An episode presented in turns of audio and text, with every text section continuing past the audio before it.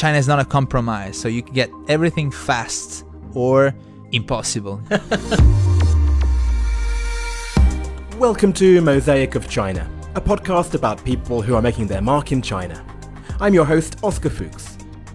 The parallel worlds of intellectual property infringement and anti counterfeit regulation have changed a lot over the last decade.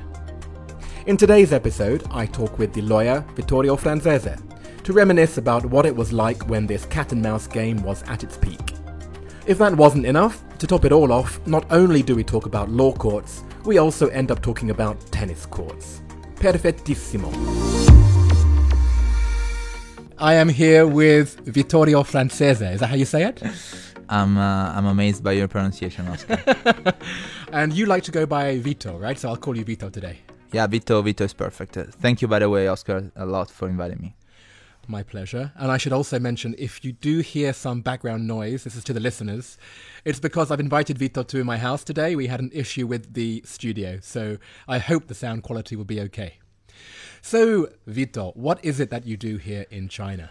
So I'm here in China working as a lawyer. I, I practice foreign law in an international law firm with an Italian background. Um, I'm in China since uh, it's been seven years already. I'm doing that.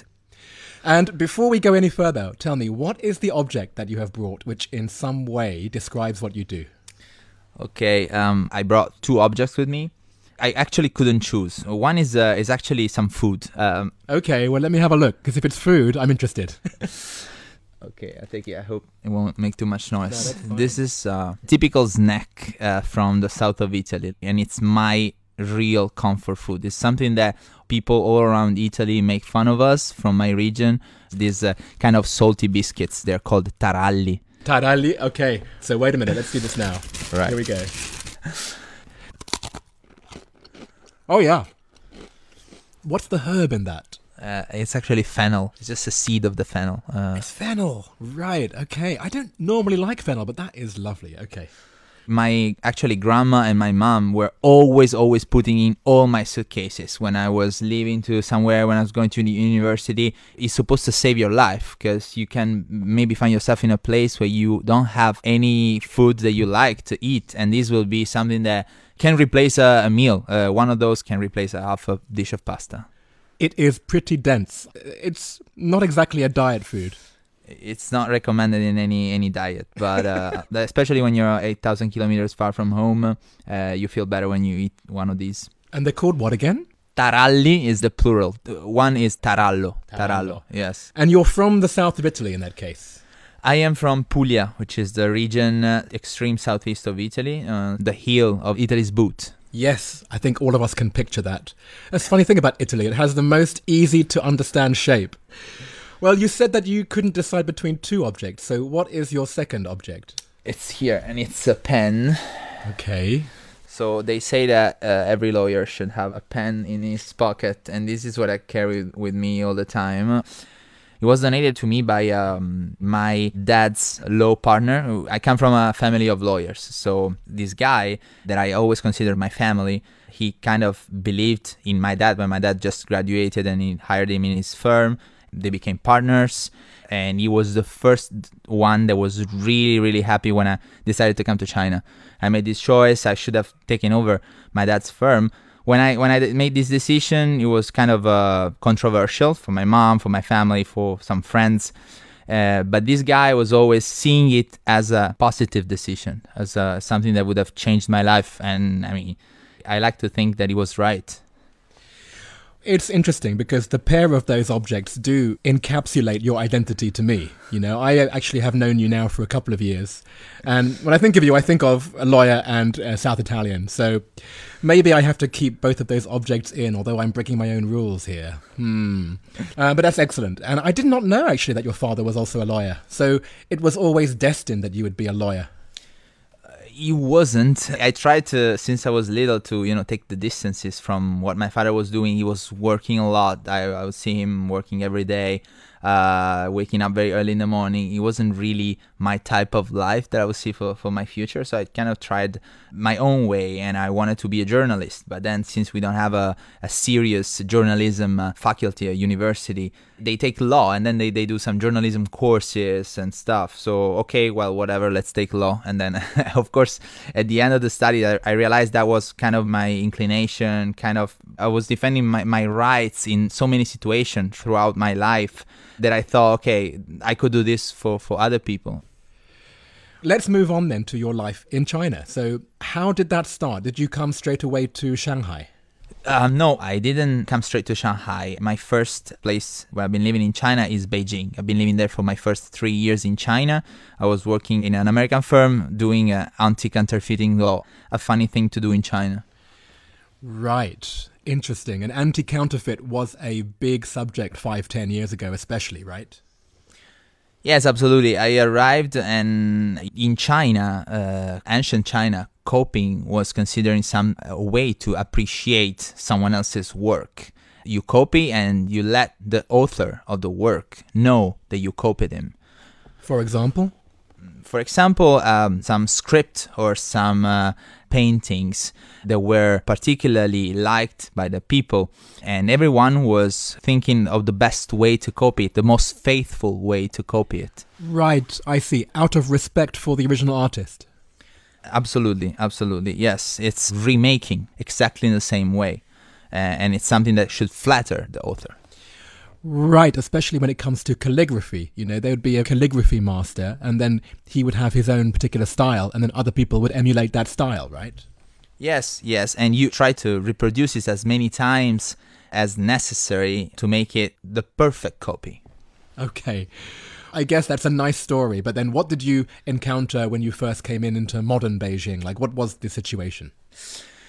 I found a lot of brands throwing money at some uh, agents or investigators, which was supposed to help them uh, finding out what the sources of the goods was, but without really a strategy. That's something that I found in my uh, anti-counterfeiting team back in Beijing. That my boss had a clear strategy of several steps to follow. Of course, we, we will start from the the shop, uh, the online shop. So we will do uh, sample purchases and we would start a, a real cooperation with the seller first of all uh, it would take money because you would need to buy several of these goods to put you directly in contact with the manufacturer after a long process of knowing each other. The, the, seller had to trust you as a person genuinely interested in big stocks of these products they needed to have a an important case, a case that would have made the difference. Uh, they were aiming at numbers. Uh, what they wanted is uh, is big cases that could have a reputational consequence for the, the authority of that area. Beijing and Shanghai were since the beginning something like uncorruptible. Um, and this trend has been followed in the past years by other cities. I believe they don't want to discourage the business there that can come from abroad. So they are more and more issuing uh, decisions that can uh, be considered uh, fair. Right. And I'm also assuming that the law has itself become more professionalized in these rural areas too, right? Because I'm guessing a lot of these judges in the past would have just been party officials who didn't have a background in law. Yes, yes, education is doing a lot, and the pressure from the government is also having its effect. There's a precise policy now that has been followed in the past years and has been implemented by the local judges, the local authorities, and by the e commerce platforms that before were part of the problem and that now are more and more themselves the enforcers of these policies. Compared to 10 years ago, we are getting almost clean by, by counterfeit goods. But I always, always suggest my clients to register their trademark in China, even they are not present in China, even they have no intention to penetrate Chinese markets. There's a prior to file principle in China, so not prior to use. So no right is granted to the use of a trademark. So somebody in China can register and can start producing legally uh, Hermes found out too late that Aimashe, their Chinese transliteration, had already been registered in China. Uh, it was the same for New Balance or for uh, Viagra or for Jordan. They all realized too late that the way Chinese recognize them by their Chinese name, if they somebody registers that, then a lot of rights are not enforceable anymore for foreign brands in China. Well, as fascinating as this is, I know that I'm doing a disservice to you because actually you don't do this anymore. So you've moved from Beijing to Shanghai, and this is now a whole different world to what you're doing today. Yes, yes, I I kind of switched. Uh, I still deal with uh, intellectual properties. My uh, one of the uh, the uh, areas of expertise I, I practice with with most pleasure in China, especially. But I practice uh, international transactions, cross-border transactions, commercial agreements. this is what I do nowadays in Shanghai. This is, in my mind, more of the sort of typical cross-border international commercial lawyer. I went back to be a boring lawyer. no, you're not boring, Vittorio. Like, what projects do you have rumbling along now?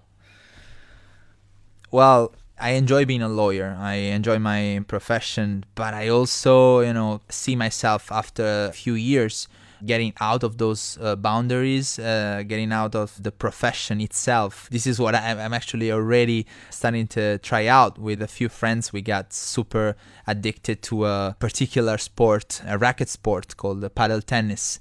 Paddle tennis it's called like that in uh, Spanish. He was born in the 70s, and uh, the name comes from the particular shape of a racket that looks like a pan. And you play a kind of tennis uh, two against two, but the court is a bit smaller and is surrounded by glass panels, so you can use the glass panels however you want in the game. Which is like squash, I guess? It's very similar to squash. I would say it's uh, in the middle between squash and tennis, but it's uh, more fun because you share the, the social aspect of the team, of being in a team of two people, and of uh, running from one side to the other of the court uh, in complete harmony with the other player, with your teammate.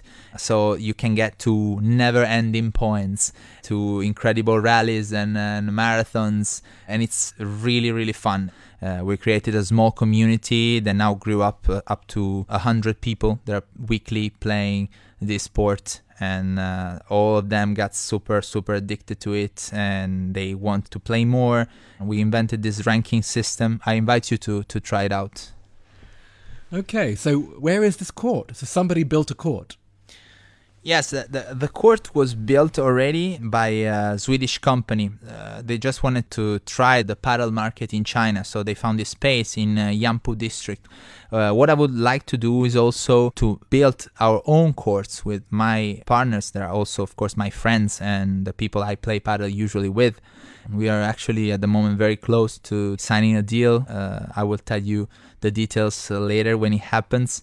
And it's gonna be even more an addiction all right, I am going to look up paddle tennis. I've never heard of it. But this is partly what I think Shanghai does to people because the people here are so commercial. Everyone is an entrepreneur. Even if you're a lawyer, you have a side gig. I'm almost not surprised that you have something like this in your back pocket yeah we, we all become uh, kind of sales of ourselves uh, in some way. So uh, the opportunity and the chance is literally around the corner. I, I see a city that is still growing a lot economically speaking and there's, there's still opportunities for everyone. Is uh, potentially more capitalistic than any other country i've been living in.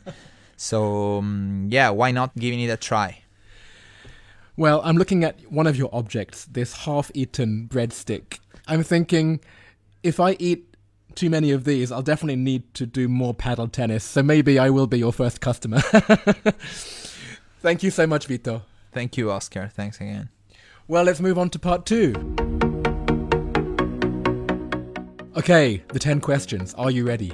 I am very ready. okay, question one. What is your favorite China related fact? So I was in a compound in Beijing and I realized that in that compound there must have been more people than in my hometown uh, related to the amount of people that can be a, in a compound or a, a district of a big city like Beijing or Shanghai.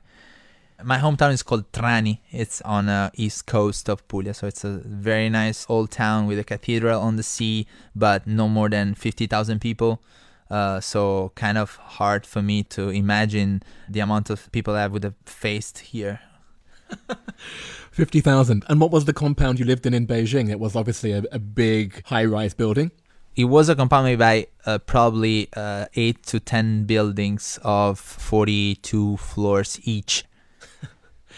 And then going back to Trani, then that would have been a place where you would know everyone in that town, and they would know you, and they would know your business We all know each other, yes, and they would know not only your business, they would know what you've done uh, the night before because they probably have seen you.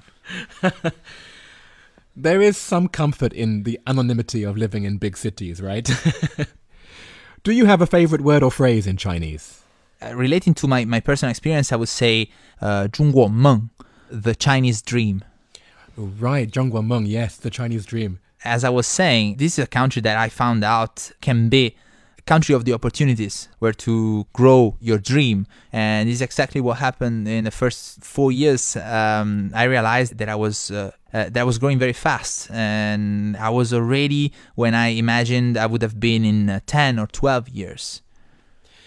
Yeah, you're right. It is funny how somehow when you step into China, you basically are on this fast track to something completely new.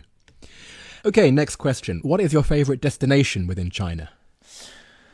I was uh, stunned by uh, Yunnan's mountains. Um, I found places where you can access only with the jeep that is driven by a local guy that can bring you up in the mountain, and that was uh, pretty amazing. You arrive to a small village, and it's just a little mountain village as you imagine in your dreams. I felt for the first time uh, that traveling in China wasn't something too mainstream. I felt like you still can get to isolated place up on a mountain. Amazing. Okay. Well, I've been to Yunnan. It was always my dream. But now you're making me think that I have to go back immediately. if you left China, what would you miss the most and what would you miss the least?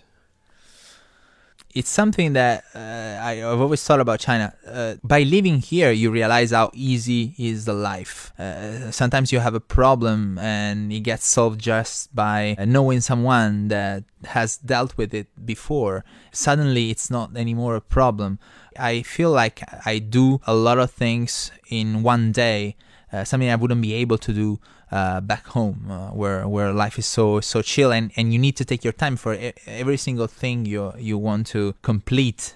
Um, on the other side, it's that something that could look super straight and super easy to get would become impossible just for reasons that are unknown to you because you have to pass through some uh, authorization or procedure that suddenly uh, becomes slow and you cannot explain why but but you just you just find yourself in front of a problem that you didn't expect to encounter.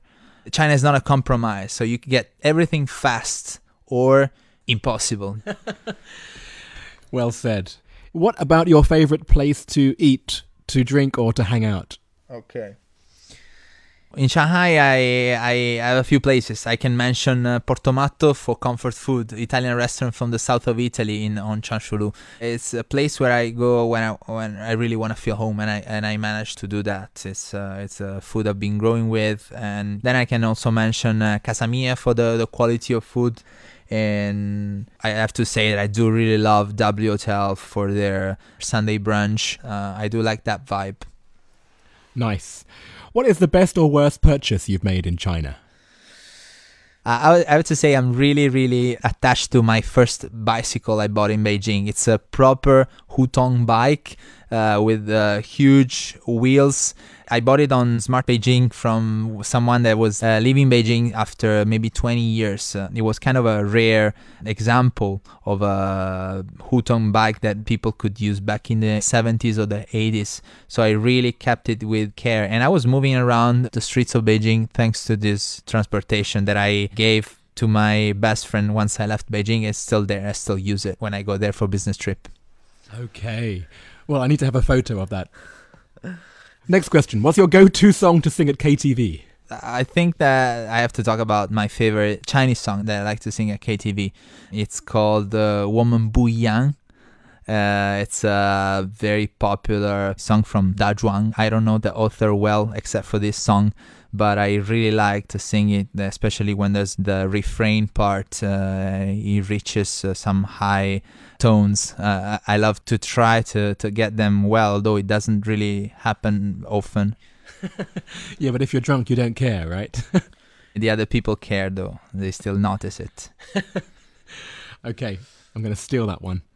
And finally, what other China-related media or sources of information do you rely on?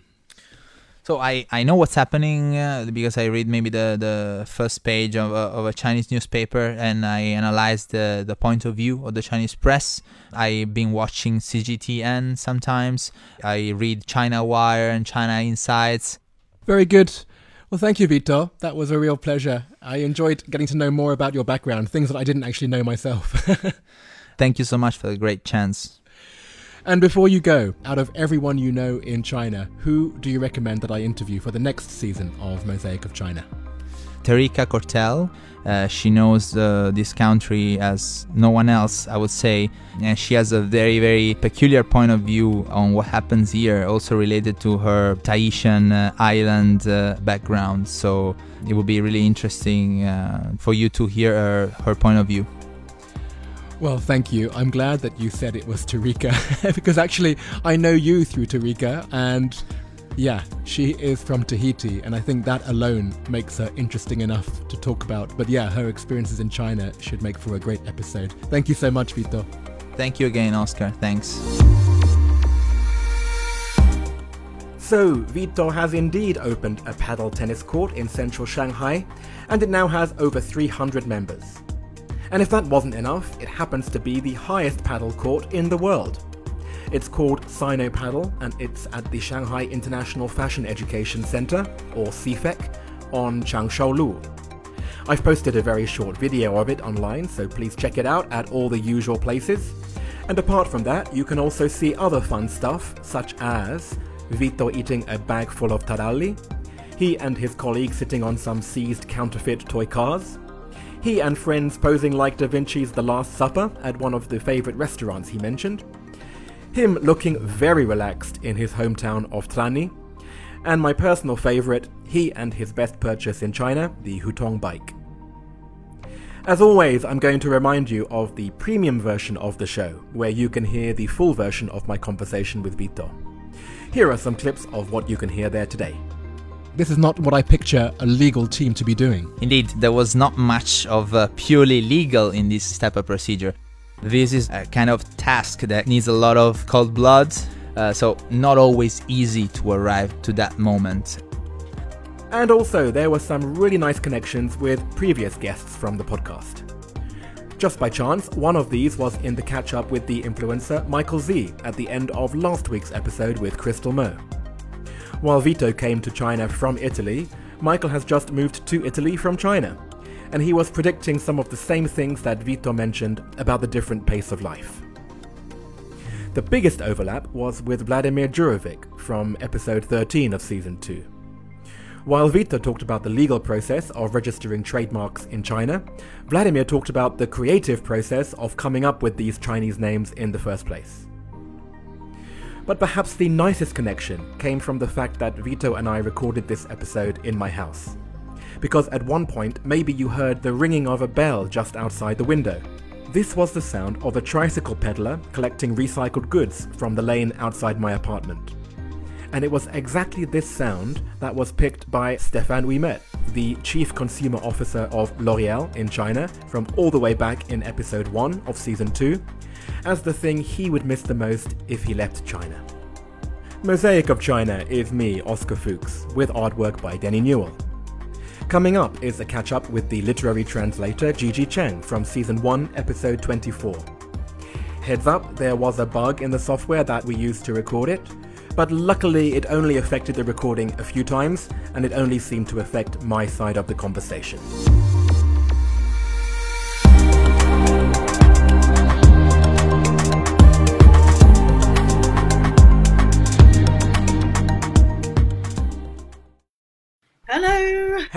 Hey! Hello, Oscar. How are you? I'm well, uh, but all the better to see you now that it's been so long. And I say that because actually you left Shanghai quite soon after we did our recording. Where am I talking to you from now? Yeah, I'm now in Shenzhen, so I think we must have recorded about two years ago. Yes, it was. And how is Shenzhen? It's great. It's um, busy and happening, and because it's much warmer here, a lot of the restaurants have outdoor seating. Right. So, so it always feels sort of buzzing. But otherwise, like life as a translator, I guess would be more or less the same wherever you are. It's just you and your clipboard. yes, and my computer, my like my desk, my whole setup, and it, it doesn't really change. You know, I work from home anyway, and I don't have that much social interaction before. Well, last time we talked, we were talking about your work translating, of course, The Legend of the Condor Heroes by Mm-hmm. Jin Yong. when we talked, I think the second volume of the novel, which was the first book that I translated for the series, has just come out.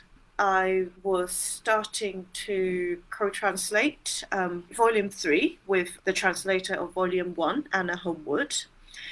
And then since then, I have finished translating the rest of the novel, which is volume four, with Shelly Bryant, who used to live in Shanghai, but right now I think she is in Singapore. Okay, so now you have co-translated three out of the four volumes, which is now the whole book finished. Yes, yes, indeed, yes. You have now been imbued in this world of kung fu for two, three years. So, Uh, six what does it mean? Six already. How does it feel now to be done with the whole book? Like, do you feel like a relief or do you miss it? It's really exciting. I won't say I miss it because I've already started the next one. The oh, next so it's part. not finished. No, Oh, no, God. no. It's a trilogy. So we've only finished the first novel of the trilogy. The first novel is four volumes, and I'm now starting the next novel, which is also another four volumes. My God, this is going to be your entire life's work. yes, it's, it's going to be the next few years at least, hopefully. Did you ever imagine you'd be spending six years already and then a further God knows how many doing this one book? Um, no, I haven't sort of thought of it or planned it to happen this way. It just sort of snowballed by itself. It's as a freelancer, it's very, very nice to know that you have work lined up. At the same time, it's also very stressful to know that you've got work lined up because it means you may have to say no to a lot of other opportunities when, when they arise. Any freelancer Mm. You've already committed would know. yourself. Mm. Yes, yes. Any freelancer would know work comes like buses. They either come in batches or they don't. I guess it's nice to be able to really immerse into these worlds because I read them in my early teens and watched the TV dramas back then, and it, it's really nice to rediscover them. Yeah, that is nice. And you've done other podcasts since doing mine. I feel like I've launched your career as a podcast guest. Culture Potato, 文化土豆. This is the project that your friend Sammy Liu is working on, right? Uh, her her husband, um, Yifan, and they actually got a bookshop now in London. Well, this is actually it because after you referred Sammy, she and her husband moved to London. And of course, I think the plan was to have a, a lifestyle that was going to be half London, half Beijing. But it turned out to be 100% So London. Yeah. yes. So actually, that's the reason why, in the end, even though she was a great referral, we couldn't really include her in the second season of Mosaic of China, sadly. Yeah, wait until they come back. Yeah, maybe we can get them back for a, a future season. Uh, but yeah, I'm Yeah. sorry about that. But um, I did find a good replacement, so I will put out your update chat that we're doing now alongside the person who I found as a replacement. okay, okay, great, great. Well, there has been one sad update since you left, and that I saw on a post that you did. It was about one of your pets, which you counted as your best purchase that you made in China. Dora, yes, she passed away last year. She had a lot of health issues. She's got no teeth. She could barely see. She can't hear very well, and um, and so in the end, it's she just got old and passed away. But she didn't suffer too much, so it was okay. Yeah, and Yeah. I was really sad when I saw you and your husband post about that. But at the same time, it was so amazing to see what life you gave her. You know, the extra two years that she was able to yeah. spend with you, because you know she was already given up for dead when you adopted her in the yes, first place. Yes, yes. So it was um, a blessing, and it was really nice to have her. We still got one dog and one cat, so it's not like the household is empty. yes. Yeah. And are there any plans to replenish the menagerie with some local Shenzhen pets? Uh, probably not for the time being, no. Until you see another photo online and then you're forced to. yes, yes, yes. Well, we're coming up to the end of our time. Thank you so much, yep. Gigi. It was great to have you on the original show and great to see you again now. I yeah. I have a special place in my heart for people like you who work with words. I just love the stuff that you do when you are sort of swimming around those two cultures and trying to find the little bridges that link the two. I just love that stuff. Thank you so much, Gigi. Yeah, okay. Thank you.